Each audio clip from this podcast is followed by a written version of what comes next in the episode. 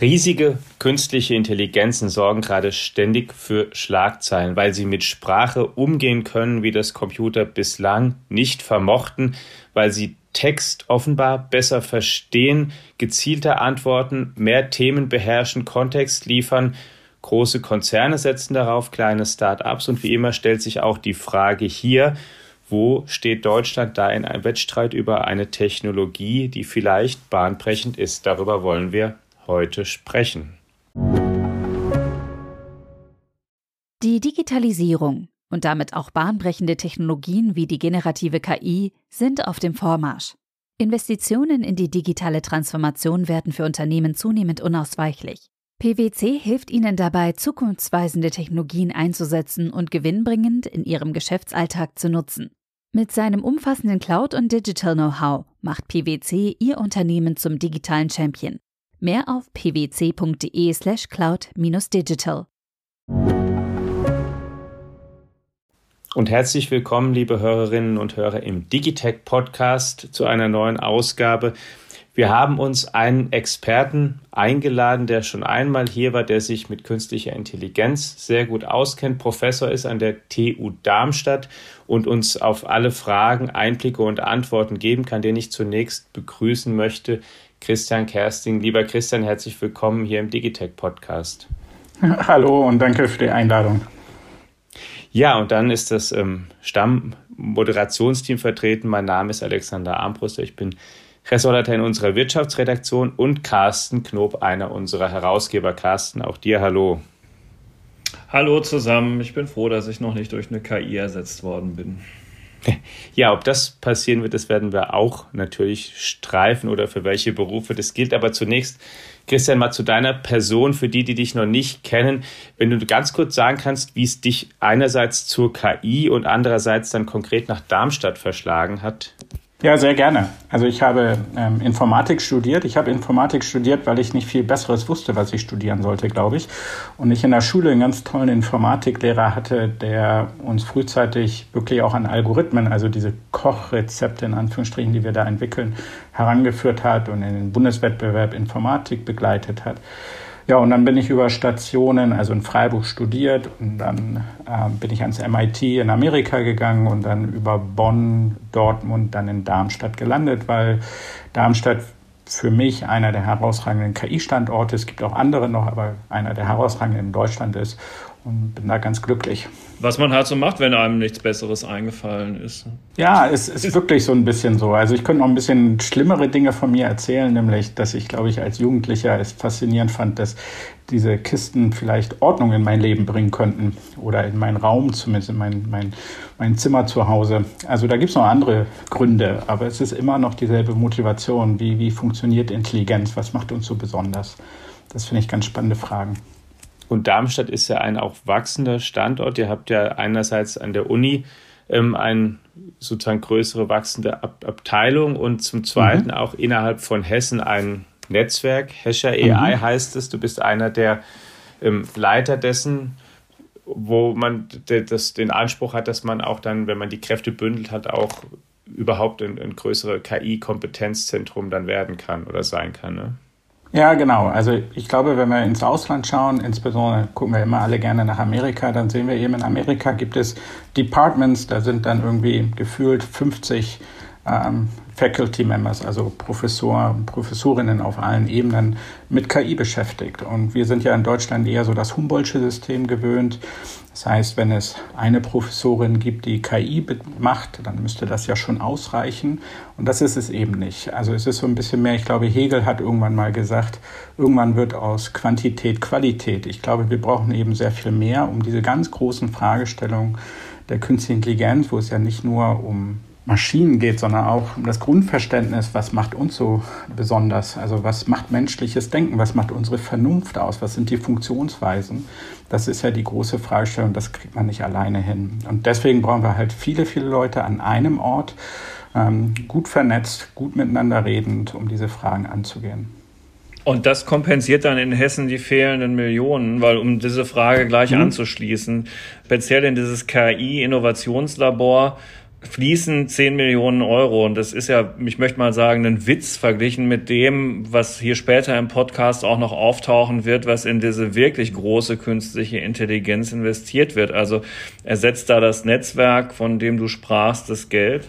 Also ich glaube, es ist im Vergleich könnten wir darüber sprechen, ob man das noch einen Witz nennen darf oder nicht. Aber ich glaube, es ist ein sehr ernsthafter Witz und ich würde mich wirklich auch ganz, ganz, ganz herzlich bei Frau Sinemus und insgesamt auch vielen anderen Ministerien, ähm, aber insbesondere eben dem digitalen Ministerium in Hessen bedanken, weil ich glaube, es ist ein wichtiger Schritt und ein wichtiges Signal, weil wir dürfen das nicht aus der Perspektive von Amerika sehen, sondern wir müssen das aus der Perspektive von Deutschland sehen. Und in Deutschland gibt es gar nicht so viele Rechenzentren, die sich nur mit KI beschäftigen dürfen und die sich den so ein bisschen zur Aufgabe gemacht haben, nicht nur die KI-Forschung voranzubringen, sondern auch den Transfer in den Mittelstand zum Beispiel hinein. Da gibt es gar nicht so viel. Und selbst wenn wir mal nach Amerika schauen, also ich, als ich am MIT war, war es nicht so, dass dort gleich der Superrechner für KI steht. Das sind dann die Firmen, aber wir müssen mal irgendwo anfangen. Und deswegen bin ich erstmal froh, dass wir hier diesen Schritt gerade aus Hessen heraus, auch mit der Nähe zu den anderen Datenzentren in Hessen jetzt äh, wagen können und erfolgreich gestalten können. Und dann können wir ja, und das ist das Ziel, Partnerschaften mit vielen Firmen aufbauen, um dann aus diesem, diesem Seed, aus diesem ja, ähm, Kleinpflänzchen einen starken Wald wachsen zu lassen. Und dort können wir dann zum Beispiel mit Aleph Alpha zusammen vorangehen, die jetzt gerade gesagt haben, glaube ich, was Platz 79 in der Supercomputer-Ranking weltweit in ihrem Datenzentrum. Ähm, wir können vielleicht mit Continental weiter ausbauen. Warum nicht mit, mit Bosch, mit also Deutsche Börse, Deutsche Bank, wer auch immer dabei sein ja nicht möchte, sondern ich glaube ja eben muss, soll dazukommen und dann bauen wir zusammen mit Claire und Alice, den Forschungsinitiativen, die es europaweit gibt, eben auch in Deutschland endlich sowas wie ein CERN für KI auf. Das wäre so meine Vision.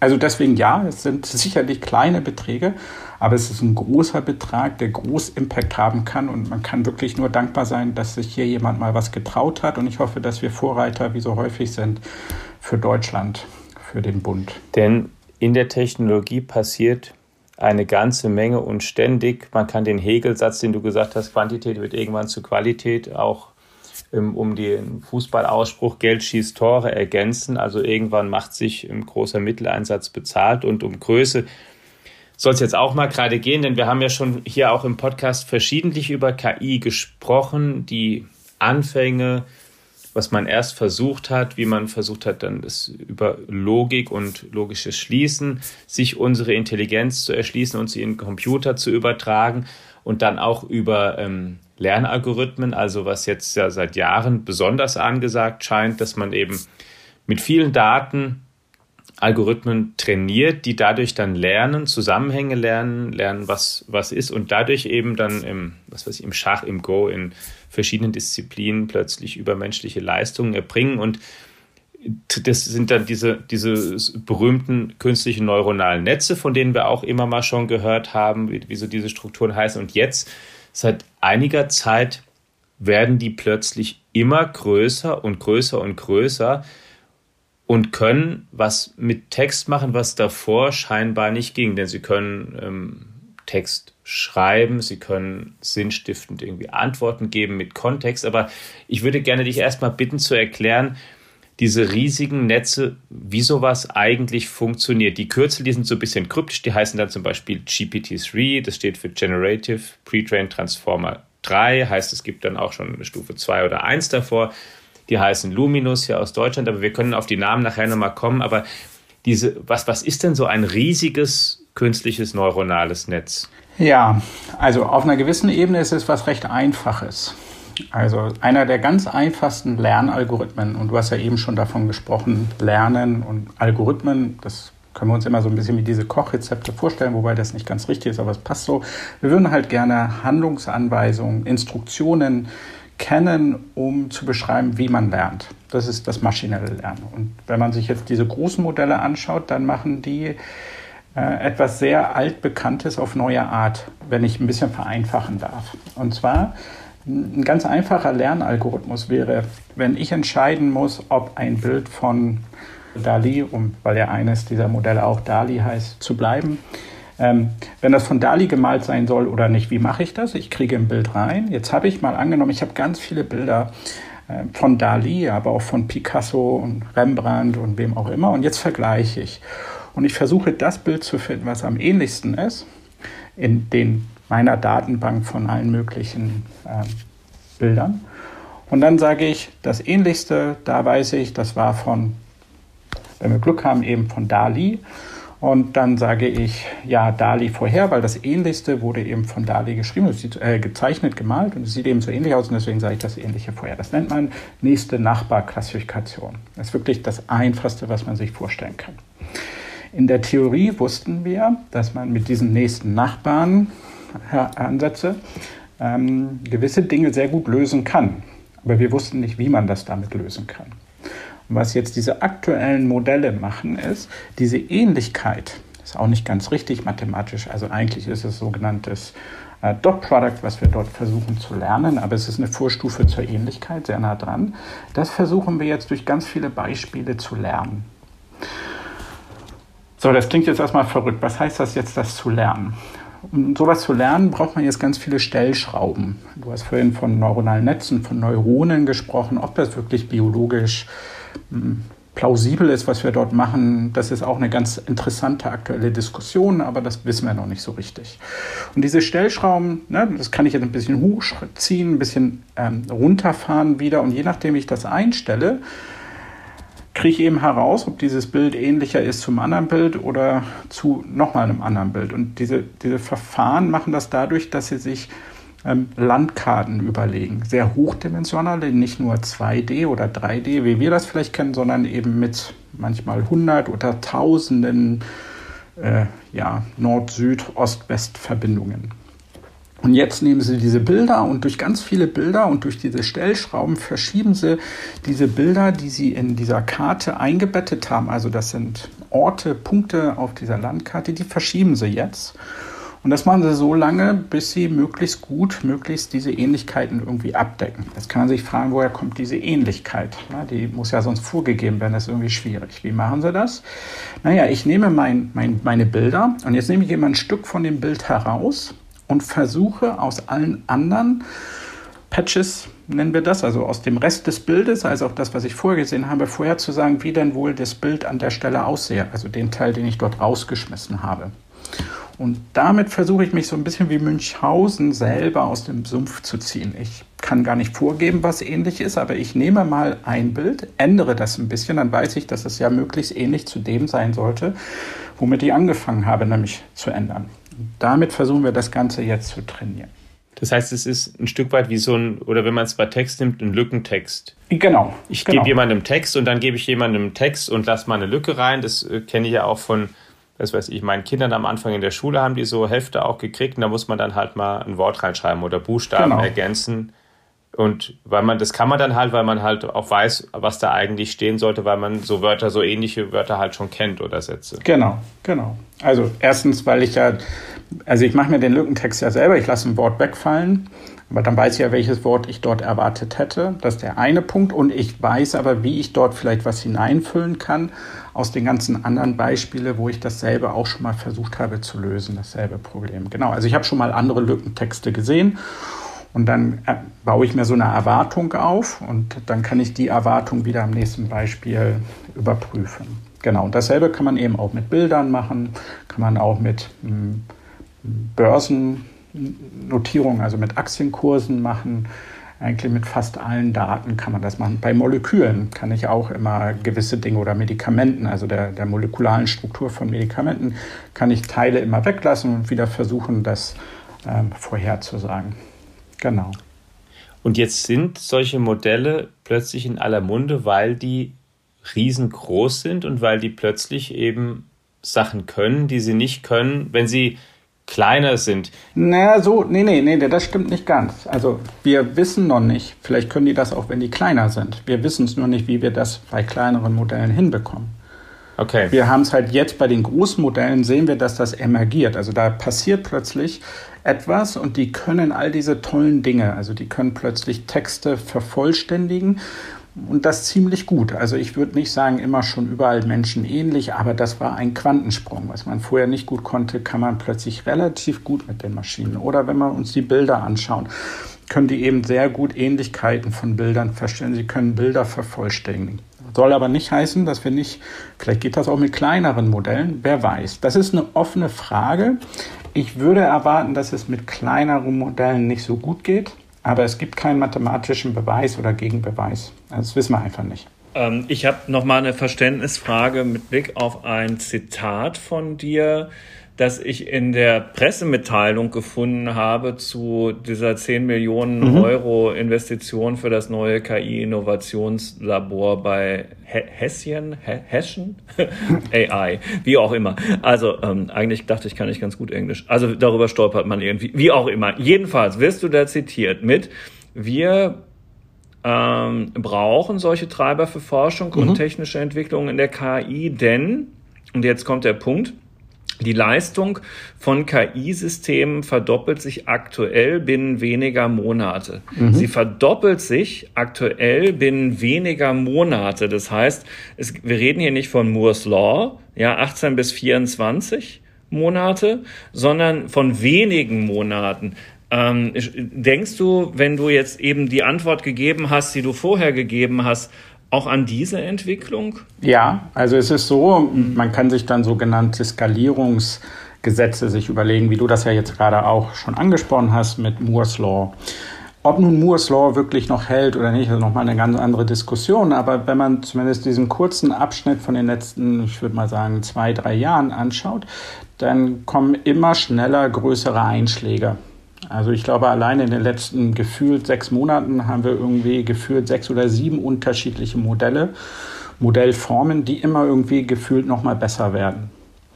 Natürlich sind die alle noch nicht perfekt, aber wir sind wirklich dabei, gerade in der Art, und ich entschuldige mich dafür, aber ich finde es wirklich passend, in dem Zusammenhang eine Zeitenwende zu erleben weil wir diese Modelle haben, die wir dann auch häufig wiederverwenden können. Also es geht hier so darum, wie beim Menschen auch. Der Mensch kriegt einmal was beigebracht und dann können wir ihn sehr flexibel für viele Dinge einsetzen, zum Tennisspielen. Also einsetzen klingt jetzt so äh, marktkapitalistisch, aber wir, wir können ja irgendwie Tennis spielen, wir können lesen, wir können viele Dinge lösen. Und eines der letzten Modelle ähm, von äh, Google müsste das gewesen oder DeepMind, geht eben jetzt sogar dazu hin, verschiedene Aufgaben zu lösen. Also irgendwelche Computerspiele lösen, Texte schreiben, Bilder beschreiben. Und es scheint so zu sein, dass da eben generelle Repräsentationen gebildet werden, die wir wiederverwenden können. Das heißt, es ist vielleicht aufwendig, es einmal zu trainieren, aber dann kann ich es kostengünstig immer wieder verwenden. Und deswegen, also ich finde, das ist so ein bisschen, klingt so ein bisschen wie so eine KI-Kreislaufwirtschaft, die wir vielleicht hinbekommen können. Und wir müssen uns eben überlegen, ob wir diesen Kreislauf nur aus den USA oder China bedient bekommen wollen oder ob wir selber in den Kreislauf unsere eigenen Modelle einspeisen können, die dann auch andere wiederum wiederverwenden können. Bevor wir da zu den sozusagen technisch-politischen Implikationen kommen, vielleicht nochmal zu dem, was das jetzt möglich gemacht hat. Ein Wort, glaube ich, unter dem man diese Modelle benennt, ist Transformer. Genau, so wurden sie mal genannt. Und das übergeordnete Stichwort ist allgemeine KI. Also allgemein, dass es eben nicht nur Schach spielen kann, also eine Sache sehr speziell, sondern breiter Sachen machen kann. In, in der Vision, da sind mhm. wir noch nicht. Aber das ist so die Hoffnung. Und das ist so ein bisschen wie diese Kreislaufwirtschaft, die ich eben gesagt habe. Ne? Wir, wir können das für viele Dinge wieder verwenden, genau. Was, um so ein Riesenmodell zu bauen, wie, wie kam das denn, wenn wir das nochmal vielleicht ähm, klären könnten und warum das gerade jetzt passiert ist? Also was brauche ich denn dazu? Ich brauche, weil es ist ja wahrscheinlich kein Zufall, dass das wieder vor allen Dingen sehr große Tech-Unternehmen machen, die erstens sehr viele Daten haben, zweitens sehr leistungsstarke ähm, Superrechnerinfrastrukturen, auf die sie zurückgreifen können dafür. Aber was sind so die, die sozusagen die Zutaten, die man braucht, um das? Ja, man braucht so einen Superrechner. Je größer, desto besser. Man braucht ein recht einfaches Modell, also auch sowohl das Modell als auch der Superrechner sind recht relativ einfach und regulär gestrickt. Also da tauchen immer wieder dieselben hm, Blöcke auf, wie man sie aufbaut. Ähm, und dann braucht man ein tolles Team an Ingenieurinnen. Und dann kann man, glaube ich, loslegen, wenn man die Daten hat. Ähm, Daten sind, glaube ich, öffentlich verfügbar, um so ein Modell aufzubauen, könnte man machen. Die Ingenieure, ich glaube, man kann ziemlich schnell in Deutschland so ein Team aufbauen. Das ist aber auch schon nicht ganz so einfach, aber es geht. Und ich glaube auch, dass viele Leute gerne nach Deutschland kommen würden oder zurückkommen würden. Ja, aber dann braucht man irgendwann mal diese Hardware. Und diese Hardware ist zumindest für den öffentlichen Bereich, äh, ja, wüsste ich nicht, wo es die mal so einfach gibt, dass ich da reingehen könnte. Also natürlich haben wir auch Großrechner und Superrechner und ich denke, jeder hat vielleicht schon mal von Jülich gehört. Da passiert ja auch ganz viel über die Helmholtz-Gesellschaft das ist auch ganz toll. Aber das sind dann erstmal, ich habe das letztens so gesagt, also ich, ich freue mich darüber, dass wir sowas haben, aber das ist dann so ein bisschen, als wenn ich stereotypisch äh, dem Physiker fragen muss, ob ich mal drauf rechnen dürfte. Das tue ich an sich gerne, ich habe damit ja gar kein Problem, aber ich glaube, damit können wir eben nicht die Speerspitze bilden. Das ist so ein bisschen, als wenn der 18-Jährige, 18-Jährige, die gerade das Auto bekommen hat, immer wieder fragt, Papa, darf ich mal dein Auto haben? Ja, manchmal klappt es, manchmal klappt es auch nicht und meistens klappt es eher nicht.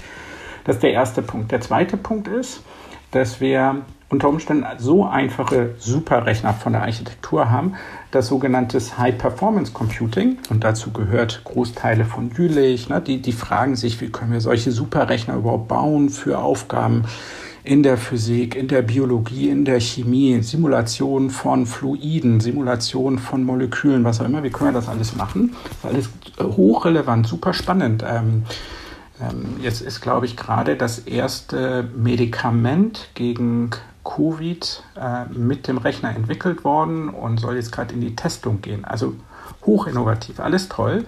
Aber unter Umständen müssen die nicht so einfach gebaut sein wie das, was wir brauchen, um diese aktuellen KI-Modelle zu bauen. Und deswegen, wenn wir HPC fördern, dann fördern wir das aus anderen Gründen, die total wichtig sind, aber das ist nicht unbedingt eine KI-Förderung. Und ich glaube, wir müssen langsam mal in die KI-Förderung bisschen mehr investieren, weil ich glaube auch von diesen 5 Milliarden, die mal angesprochen worden sind, ich weiß gar nicht, ob da schon so viel geflossen ist. Sie haben den Verdacht, dass möglicherweise noch gar nicht so viel geflossen ist? Nee, zumindest gab es mal eine Anfrage und da wurde nur von wenigen hundert Millionen gesprochen. Mhm. Aber ich weiß nicht, was der aktuelle Stand ist. Und ich bin mir ja auch sicher, dass wir da ganz viel noch hinbekommen. Aber wir müssen mal langsam loslegen. Weil, also das, deswegen nochmal so Zeitenwende. Also ich, ich glaube, auf so vielen Ebenen in Deutschland brauchen wir eine Zeitenwende. Und deswegen sollten wir mal loslegen. Und diese großen Konzerne, zum Beispiel wie ähm, Google haben wir jetzt schon genannt, die haben eben spezielle Superrechner beziehungsweise auch Prozessoren, die genau solche Rechnungen, die für KI, für diese neuronalen Netze wichtig sind, lineare Algebra, die das sehr gut können einfach, ja. Für, für diese aktuellen Modelle, nicht für ja. KI allgemein. KI ist ja mehr als maschinelles ja. Lernen, ne? aber für diese doch recht einfach gestrickten Modelle haben sie die Hardware, mit denen sie das machen können. Und da müssen wir, glaube ich, nachzurren. Oder wir fragen halt wieder immer bei den großen Unternehmen an. Man kann auch bei Amazon sicherlich immer anklopfen und fragen, dürfen wir mal. Da hat es auch ein paar andere Nachteile, weil man die Daten nicht mal einfach in die Cloud laden kann. Das dauert vielleicht zu lange. Ähm, die Daten sind vielleicht auch nicht ganz so gut geschützt, wie wir es gerne hätten, gerade wenn wir auch an Industrie 4.0 denken, ähm, wo ich glaube, immer noch in Deutschland haben wir echt einen Vorteil, wenn wir den ausspielen wollen würden. Aber ich habe eben den Verdacht, dass viele in Deutschland, sowohl in der Politik als auch in der Industrie, warten, dass sie es von der Stange kaufen können. Und ich glaube, das wird vielleicht irgendwann passieren, wird aber immer den Nachteil haben, ja, wenn man das so ein bisschen groß darstellen möchte, dass unsere Werte nicht drin sind. Also wir können eben nicht sagen, dass wir ähm, gerne unseren kulturellen Hintergrund in den Modellen versuchen mit hineinzuspielen. Wir können vielleicht auch nicht verlangen, welche Teile offengelegt werden, welche Daten werden zum Trainieren benutzt. Ähm, können wir uns sicher sein, dass unsere Daten nicht an irgendwelche Dritte weitergegeben werden.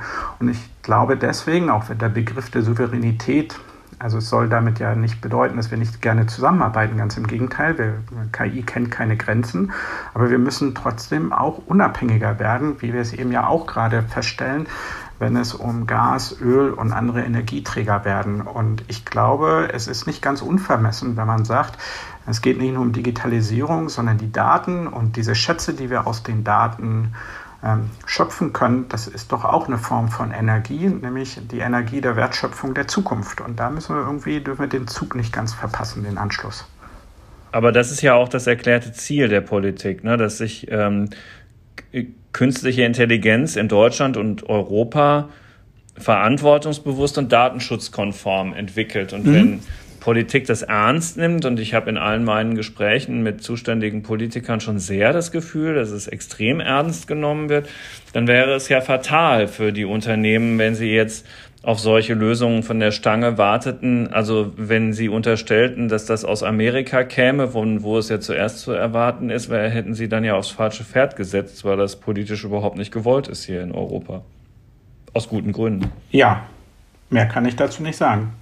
Also, mhm. wir, wir können das drehen. Ich finde auch mit äh, Aleph Alpha haben wir ein Beispiel, wo wir sehen, dass es sich gerade dreht. Wir haben vorher aus Amerika kommen ein anderes Beispiel, vielleicht jetzt mit Hugging Face, wo wir auch sehen, wie groß das Interesse schon ist weltweit. Und wir haben vielleicht etwas auch in Deutschland mit Aleph Alpha, die das machen können. Dazu muss ich aber auch sagen, ich bin ein ganz, ganz kleiner Investor bei Aleph Alpha. Also ich möchte einfach nur ganz offen spielen, damit hm. niemand irgendwie denkt, ähm, ich sehe nur die eine Richtung. Ich würde ja auch hoffen, dass wir noch ganz andere Firmen finden, die in diesen Deep Tech, Deep Learning, äh, Transformer-Bereich einsteigen. Aber das wären so zwei Firmen, mit denen man sicherlich was hinkriegen kann. Nur dass eben Hugging Face aus Amerika kommt. Und ich verstehe halt nicht, warum wir nicht in Europa sowas wie das europäische OpenAI gründen oder mal versuchen zu pushen. Denn wenn man sich anschaut, woher die Köpfe auch in Silicon Valley ähm, kommen, da sind ja viele Europäer. Es ist ja nicht so, dass wir nicht ganz viele kluge Köpfe ausbilden würden in Deutschland und in Europa. Jetzt hast du ein paar Namen schon gesagt, gerade die vielleicht wir ganz kurz mal einsortieren müssen. Also Aleph Alpha fiel jetzt ja schon ein paar Mal, ist ein noch ähm, vergleichsweise junges Unternehmen in Heidelberg um den Jonas Andrulis, die genau dieses Ziel haben. Das ist im Prinzip ein deutsches Unternehmen, was auch ähm, mitkonkurrieren möchte, wenn es um diese riesigen Modelle geht, die im Sprachverständnis eben solche tollen Sachen machen können. Also ein, ein Anbieter hier. Dann OpenAI hast du als Name auch schon gesagt, das sind die, mit denen immer, von denen dieses Programm GPT-3 kommt, was glaube ich am häufigsten auch in den Schlagzeilen war. Das ist ein amerikanisches Unternehmen, was mal von Elon Musk mitgegründet wurde, der damit aber eigentlich nichts mehr zu tun hat, wenn ich es richtig verfolgt habe. Und die machen das auch, also auch so große Modelle. Und wen gibt es da noch, der sowas an sowas arbeitet? DeepMind auch? DeepMind gibt es. Ähm, Microsoft hat zusammen mit Nvidia angefangen, was zu bauen. Ähm, dann gibt es die Beijing Academy of AI, die auch versucht, solche Modelle aufzubauen. Und ich denke, wenn man generell so Baidu und die chinesischen äh, Unternehmen sich anschaut, die sind da auch ganz stark dabei. Genau. Und Google hatten wir schon. Google DeepMind hatten wir auch genannt. Meta hat jetzt, also ähm, formerly known as Facebook, hat auch gerade solche, äh, insbesondere Open Pre-Trained Transformer, so nennen die das, ähm, veröffentlicht. Also sie wollen eben die Modelle, die sie trainiert haben, auch direkt zugänglich machen, was eben auch bei Hugging Face im Grunde genommen der Hintergrund ist, weil also Hugging Face äh, aus Amerika kommt, hat aber durch äh, seinen Chief Scientist zum Beispiel auch sehr starke und auch durch äh, die Gründer sehr starke Verbindung auch nach ähm, Frankreich, aber es ist trotzdem ein US-amerikanisches Unternehmen. Die bauen ganz, ganz spannend, ganz toll so ein Marketplace auf. Also die haben es irgendwie geschafft, dass die Community ganz viel Eigenleistung bringt und sich freut, diese ganzen Modelle, die dann entwickelt werden, in den Marketplace ähm, einzubringen, sodass jeder die benutzen kann. Aber Hugging Face, genauso wie fast alle außer die großen Firmen, hat auch nicht selber die Infrastruktur, um diese großen Modelle mal eben zu lernen, sondern sie hatten dann das Glück und äh, bin ja auch immer noch froh, dass sie es gemacht haben, dass sie zusammen mit Frankreich auf den ähm, französischen KI-Superrechner zugreifen durften und darauf ähm, Compute Power äh, Zeit bekommen haben und für ein Jahr dann gesagt haben, lasst uns einen riesen Workshop machen, wo wir ein Jahr lang versuchen, tolle Ideen zu entwickeln, auszuwählen und die versuchen wir dann auf dem Rechner mal zu trainieren. Du Christian, wo du das gerade sagst, die nähern sich doch aber immer weiter Microsoft an. Also da gibt das es jetzt eine Kollaboration so, genau. auf der Azure-Plattform und so. Mhm. Genau. Also deswegen bin ich ja auch froh. Also ich hoffe, dass durch die Kooperation dieser Community Effort nicht zerstört wird. Das ist aber ein Risiko. Und ich finde, durch die Community entwickeln wir diese Modelle offen. Und ich glaube, das ist ganz wichtig, denn wenn wir jetzt so an die Grundlagen des Denkens kommen. Was macht uns Menschen aus, wenn es überhaupt die menschliche Art ist? Das wissen wir ja alle noch gar nicht. Aber dann ist das irgendwie für mich ein öffentliches Gut. Und gerne dürfen Firmen das wiederverwenden, aber ich würde es ganz schlimm finden, äh, wenn sozusagen die DNA der Vernunft in den Händen von einer oder wenigen kommerziellen Firmen liegen würden. Das kann ich mir gar nicht vorstellen. Das ist doch, als wenn wir alle unsere Bibliotheken und alle unsere Kulturschätze äh, Firmen geben würden. Und da würde ich, glaube ich, eben sagen, dass die Politik der Staaten irgendwie sagen müssen, nein, das ist ein öffentliches Gut, das muss geschützt werden und das muss öffentlich zugänglich sein. Das vielleicht können wir das so einmal betonen an der Stelle, weil das wirklich für mich gerade ein sehr instruktiver Satz auch war, dass du wirklich ja sagst, wir reden jetzt gerade nicht von KI-Systemen, die nach Schach noch zwei, drei andere interessante Brettspiele oder Pokern oder irgendwas können, sondern wir reden halt wirklich um möglicherweise ein ganz neues Level an künstlicher Intelligenz, die eben einfach an, anders ist und viel, wirklich viel, viel kompetenter als das, was wir bisher hatten. Also es geht hier wirklich um was Essentielles gerade. Nicht um, um, um, um, Spielerei im weitesten Sinne. Nein, es geht um das, die essentielle Frage, was ist, also aus algorithmischer Sicht, was ist Intelligenz? Und jetzt also vielleicht sind die aktuellen Modelle, ich behaupte, sie sind ein großer Baustein. Sie sind sicherlich nicht der einzige Baustein. Und wenn man sich dann mit Gary Marcus unterhält, man muss sich aber auch nicht nur mit ihm unterhalten, dann ist auch ganz klar, wir wollen Denken und Lernen zusammenbringen. Also so wie das zum Beispiel äh, in dem EU-Projekt Taylor, äh, das so ein Riesennetzwerk in Europa, äh, angegangen wird, dass man also Logik und diese Transformer zusammenbringt. Also da gibt es unterschiedliche, ich glaube nicht, dass Transformer alles können, wobei Jeff Hinton, einer der hm, Väter hinter Deep Learning, wie das immer so schön gesagt wird, der würde mir wahrscheinlich widersprechen und würde sagen, nein, wir brauchen nur diese tiefen Netze. Und durch reine Skalierung wird das schon passieren. Nando de Freitas hat sich hinreißen lassen zu sagen, also Nando ist bei Google DeepMind, ein ganz toller auch ein lieber Kerl, muss ich sagen. Also ich fand immer toll, wenn wir zusammen geredet haben oder essen gegangen sind. Ähm, und er hat sich dazu hinreißen lassen zu sagen, Game over. Wir müssen nur noch skalieren, also nur noch größere Modelle bauen. Und dann wird sich das schon alles von alleine erledigen mit der Intelligenz und das wird emergieren und auf einmal da sein. Und diese, diese Idee kommt eben daraus, dass wir irgendwie sehen, je mehr Parameter, Stellschrauben, je größer diese Dinger werden, hm, desto desto mehr können die auf einmal. Das ist aber einfach nur Empirie. Und wenn man das jetzt mit dem Menschen vergleicht, also wir sind irgendwie, ich glaube, der Mensch hat irgendwie sowas wie 95 Millionen, äh, Milliarden, nee, Millionen, müsste nachgucken, Neuronen und äh, entsprechend sehr viel mehr Verbindungen. Und da kommen wir dann in die Billionen in den Verbindungen. Das heißt, man sagt eigentlich, dass die aktuellen Modelle im Vergleich zu dem, was im menschlichen ähm, Gehirn passiert. Genau, also wir haben 86 Milliarden Neuronen und gut 100 Billionen Synapsen. Das heißt, im Vergleich zu diesen großen Modellen haben wir immer noch 200 oder 170 mal so viele Parameter Stellschrauben mindestens. Und deswegen sagt die eine Seite, ja, wir müssen nur größer werden wie Nando. Dann gibt es so Kognitionswissenschaftler wie Gary Marcus, der sagt, nee, wenn man sich die aktuellen Modelle anschaut, die haben so viele Probleme. Die haben nicht den Begriff der logischen Konsistenz. Die, ähm, wenn man sie fragt, ähm, generiere mir mal ein Bild, wo ein blauer Würfel auf dem roten liegt, dann wird halt auch oft ein roter auf einen blauen Würfel generiert. Also da ist noch viel, viel zu tun. Was wir dafür brauchen, völlig offen. Aber wir wollen doch mitspielen. Wollen wir jetzt wirklich sagen, nur noch wenige Leute, wenige Firmen auf der Welt dürfen entscheiden, dürfen entschlüsseln, was Intelligenz ist? Also das finde ich so verrückt, wenn wir daran denken, wir wollen alle verstehen, was der Urknall ist. Und wir haben dafür das CERN zum Glück. Dann möchte ich eben auch, dass wir irgendwie das bei der Intelligenz mitspielen. Denn wir sind alle an, also wir, wir wollen unsere DNA doch auch nicht irgendwie in Patente gießen, sondern wir wollen irgendwie sagen, unser Code ist frei und dazu gehört auch zu verstehen, wie Denken funktioniert. Entschuldigt, wenn ich jetzt so, wenn ich so emotional werde.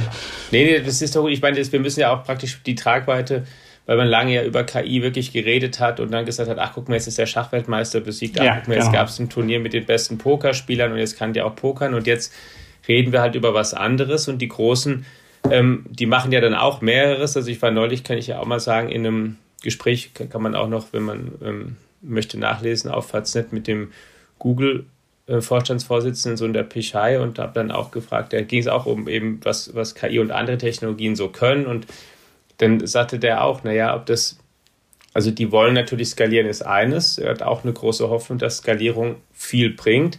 Aber er glaubt dann auch, und anders als ähm, Nando de Freitas, dass das nicht alles ist, sondern dass man noch ein paar, paar grundsätzliche Sachen neben der Skalierung braucht, die wir irgendwie auch noch knacken oder verstehen müssen, die, ähm, die dann dazu führt, dass wir so eine allgemeinere Intelligenz dann kriegen. Also das, aber Skalierung halt trotz allem ein wichtiger Punkt ist und die, die ähm, ist natürlich auch am Ende Skalierung auch einfach eine Geldfrage. Mehr Leute, mehr Daten, mehr Rechenpower, ähm, einfach von allem mehr. Ja, also wenn man mich fragt, ich glaube auch, dass wir noch ein bisschen was anderes brauchen. Aber diese aktuellen Modelle, um das so ein bisschen nochmal zu verdeutlichen, also bisher hatten wir Inselbegabung. Also wie du das auch schon sagtest, wir hatten ein System, was plötzlich hm, besser Schach spielen kann als der Weltmeister. Das ist toll, das ist beeindruckend. Aber wenn man das System fragt, kannst du mir ein Sandwich machen, kann es nicht. Es kann auch nicht weglaufen, es kann gar nichts, es kann Schach spielen. Und selbst das kann es nicht wirklich. Äh, äh, in, in dem Moment, wo man ein echtes Schachbrett vor sich hätte, könntest die Figuren nicht greifen. Also Greifen von Figuren ist ganz schwierig. Ne? Und jetzt dieses neue System ähm, fängt zumindest an, sowas zu können wie Computerspiele spielen zu können, Bilder zu beschriften. Ähm, es kann irgendwie äh, chatten, also Text schreiben, so wie du das auch schon gesagt hast. Es kann plötzlich Blöcke mit einem echten Roboterarm stapeln. Äh, es kann Kontext unterscheiden, es kann Gelenkdrehmomente, Tasten drücken, also es kann plötzlich sehr viel mehr. Sicherlich noch lange nicht so viel wie äh, kleine Kinder, äh, wie wir Menschen, aber das ist faszinierend zu sehen, in wie kurzer Zeit durch Skalierung man ziemlich weit gekommen ist, ob Skalierung alles ist und selbst wenn es größer wird, ob ich es noch trainieren kann. Alles offene Fragen. Das ist halt so ein bisschen Wetten auf die Zukunft wie mit dem Quantenrechner. Aber wer es hinbekommt, hat einen echten Vorteil. Und das nicht nur rein wirtschaftlich, sondern auch alleine darin, besser zu verstehen, was ist Intelligenz. Also das ist wirklich jetzt das, was wir machen sollten. Und viel Zeit haben wir nicht, um nachzuholen. Sonst können wir halt einfach nur zuschauen und hoffen, dass es mit uns geteilt wird. Und beziffern lässt sich diese Zeit aber nicht, die wir da noch haben. Früher hat man immer gerne gesagt, in dem Moment sollte man irgendwie sagen, sowas wie in 30 Jahren, weil dann, dann bin ich tot und ich habe trotzdem eine mhm. Aussage gebracht. Nein, also ich, ich glaube, unter Umständen werden wir es nie hinbekommen, den Menschen in all seinen Fähigkeiten nachzubauen. Das mag sein. Aber in der KI geht es ja auch nicht nur darum, alle Weltmeister nachzubauen und zu vereinigen. Ne? Also auch wenn wir alle Bundestrainer sind, hm, glaube ich trotzdem, dass wir ja alle immer nur im Durchschnitt bei vielen Dingen gut sind. Aber wenn ich das schon alleine hinbekäme, also ich glaube, dafür kriegt man den Nobelpreis und wahrscheinlich nicht nur einen, sondern eben alle, weil dann wäre ich so der durchschnittliche Arzt, ich wäre die durchschnittliche Ökonomin, ich könnte in so vielen Dingen mitspielen und das wäre toll. Und gleichzeitig werden wir aber damit auch die Diskussion befeuern müssen, was wir überhaupt wollen. Und das passiert ja auch gerade mit Regulierung und wohin geht es und was können wir davon lernen. Also es ist wirklich einfach jetzt die Zeitenwende und ansonsten können wir immer nur zugucken. Und selbst bei der Regulierung könnten wir versuchen, politisch das vorzugeben, aber ob die anderen Firmen mitspielen oder uns dann immer nur Modelle zweiter Ordnung, also zweiter Klasse, also irgendwie äh, so das Abfallprodukt geben, das wissen wir dann alles nicht. Und ich finde, wir sollten mitspielen, damit wir die Regulierung bei Design schon mit hineinbauen können. Unsere Werte, unsere Vorstellungen, damit wir antizipieren können, damit wir auch das vielleicht an andere Länder so weitergehen können, genauso offen weitergeben können und nicht in ja, neue Formen vielleicht des Imperialismus hineinkommen oder Kolonialismus. Ne? Die deutsche Industrienorm ist auch nur deshalb so erfolgreich gewesen, weil die Industrie zu der Zeit so genau. stark war. Ja, und ich wollte genau das, das eine und das zweite noch ergänzen, warum du jetzt auch schon ein paar Mal vielleicht noch als, als Thema, wenn du nämlich, du hast ja jetzt ein paar Mal schon gesagt, damit unsere Kultur oder Werte in den Modellen ist, Warum das so ist, ähm, sollte man vielleicht auch noch sagen, die hängt auch viel an dem Training zusammen. Ne? Das, was ich genau. eben lerne. Ähm, und die Frage ist, von wem ich es lerne. Und wenn ich als Mensch, ähm, als Kind hier in Deutschland geboren werde und, und wachse eben hier auf und kriege dann von ganz vielen Menschen um mich herum hier in Deutschland irgendwas erzählt und gezeigt und so oder sehe deren Verhalten, dann sehe ich eben, wie sich Menschen in Deutschland mit ihren Werten und Vorstellungen von der Welt so verhalten und so ist es ungefähr auch bei den Modellen. Ne? Wo die und wie die trainiert werden, das hängt davon ab, was die nachher für Werte haben. Weil erstens so ein Mensch werde ich und zweitens, wenn ich eben ein Computermodell bin, was mit bestimmten Inhalten trainiert wird, dann werde ich eben dann auch so ein Modell, was dann diese Werte hat, mit denen ich da trainiert wurde. Ja, kann man, kann man glaube ich so sagen. Man kann natürlich algorithmisch versuchen, gegenzusteuern, aber das ist dann gewollt. Und auch dort, das kann man sich dann vielleicht in Analogie wie unser Gesetzbuch vorstellen oder das Buch aller sozialen Normen, aber die müssen dann auch vorgegeben werden. Und wenn man sie nicht vorgibt, können sie auch nicht eingehalten werden. Und wie man das macht, dass man das macht, das sind alles Fragen, die wir beisteuern könnten und eben auch die Lösungen entsprechend. Christian, du hattest eben gerade en passant ähm, gesagt, äh, da, da, bekam ich die Frage so schnell nicht unter, ist immer gar nicht schlimm. Äh, ich habe sie mir gemerkt. Äh, warum gründen wir eigentlich kein europäisches Open AI? Mhm. Ja, warum gründen wir eigentlich kein europäisches Open? Naja, nochmal, ohne ihn immer zu sehr voranzutreiben, aber das hat Jonas Andrulis, als wir uns damals dann so ein bisschen unterhalten haben, war das so das, was wir uns gesagt haben. Also er hat es gegründet, hofft, dass er zu was Äquivalentem wird. Aber ich würde mich eben freuen, wenn es auch irgendwo, um dann im Vergleich zu bleiben, vielleicht auch den europäischen Elon Musk gibt der dann eben Aleph Alpha entsprechend noch zusätzlich unterstützt. Oder vielleicht sind das eben, weil das, wir wollen ja eine Offenheit schaffen, auch Unterstützung ja, ja. durch den Staat. Und ich meine, hm, ja, ich verstehe, wir müssen gerade in ganz viel investieren, aber es gibt eben Schätzungen von anderen, dass auch KI im Umweltschutz eine Rolle spielt, im Klimawandel. Wir kriegen bessere Klimamodelle. Es gibt aktuell Arbeiten sowohl von DeepMind, aber auch von, ich glaube, sogar deutschen Forschungsteams, die zeigen können, dass die tiefen Modelle besser Starkregen vorhersagen können, also die Quantität, als bisherige Modelle. Und das ist das nochmal mit dieser Kreislaufwirtschaft. Es wird immer so, KI wird immer als so etwas Negatives in Deutschland gesehen. Ich kann das gar nicht nachvollziehen. Bisher hat, glaube ich, KI mehr Leben gerettet als, wenn überhaupt, getötet. Und es hat so viel Potenzial, wenn es eben mit Expertinnen mit uns zusammengeht. Also KI selber ist ja nicht die Lösung. Das ist viel Arbeit, zusammen mit solchen oder Algorithmen zur Lösung von solchen Problemen zu entwickeln. Aber sie bürgen so viel Potenzial und das dürfen wir uns auch nicht entgehen lassen. Also ja, es ist so eine Querschnittstechnologie. Es ist was Grundlegendes, irgendwann mal, denke ich mir manchmal auch so was Grundlegendes wie vielleicht ja auch wie Elektrizität. Wir haben halt ja. Strom.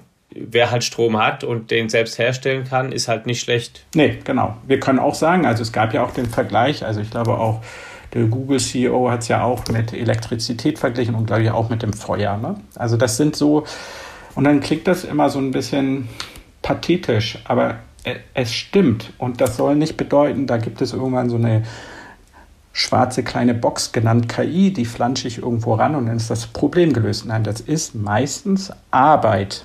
Aber Arbeit, die sich lohnt, die sich auszahlt. Und wir bauen sozusagen den Elektromotor der Zukunft für ganz viele Probleme.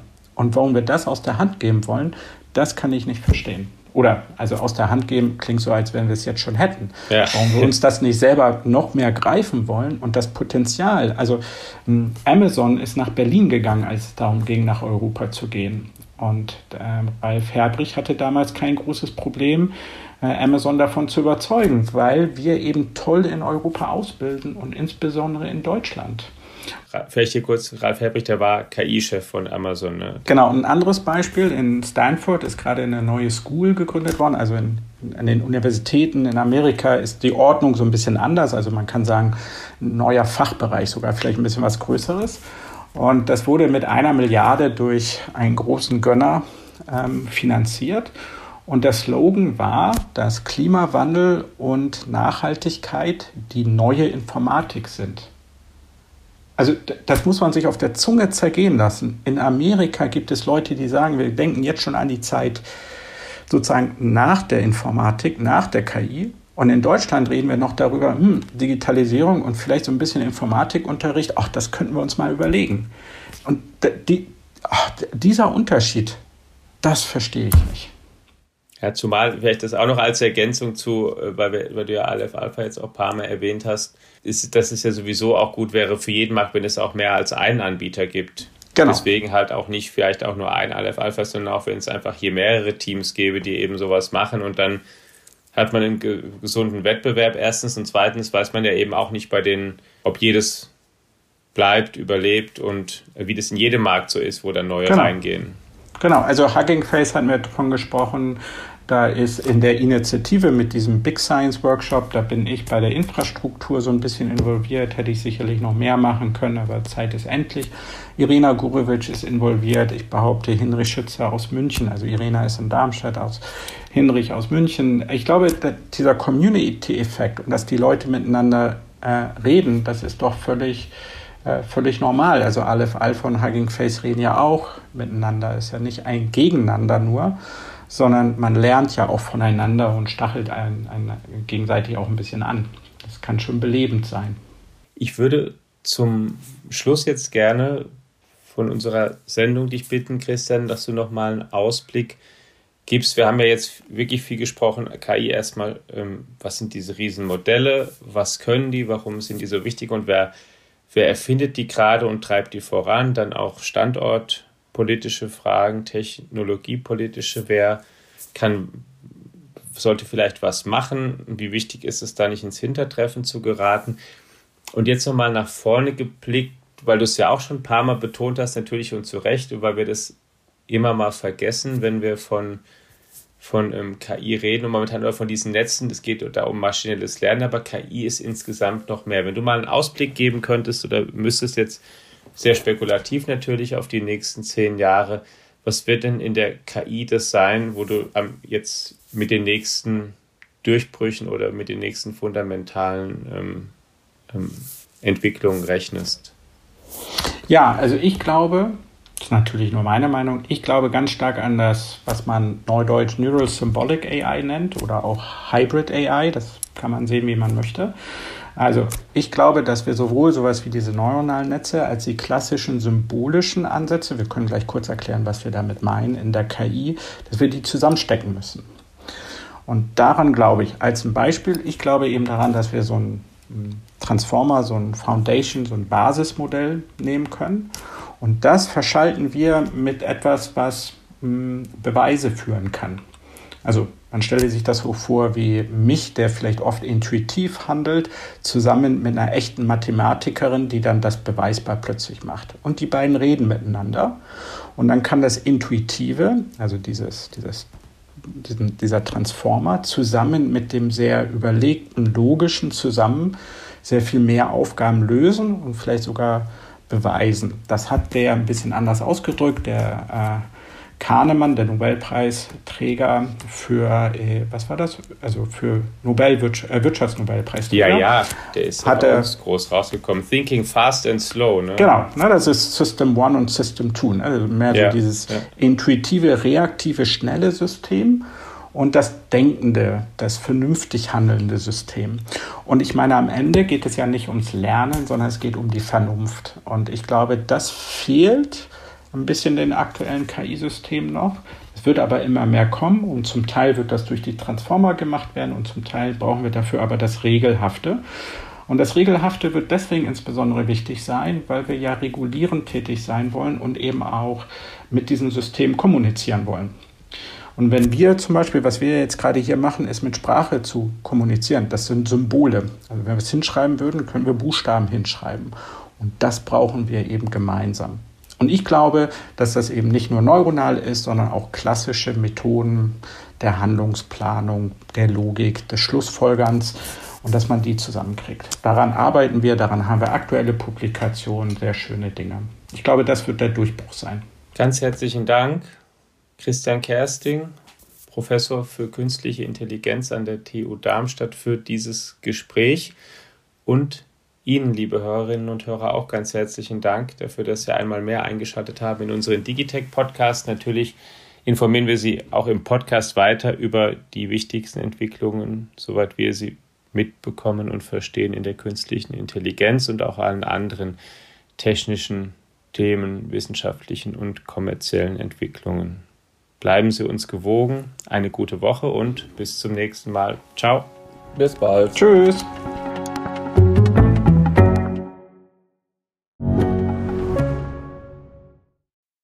Digitalisierung und damit auch bahnbrechende Technologien wie die generative KI sind auf dem Vormarsch.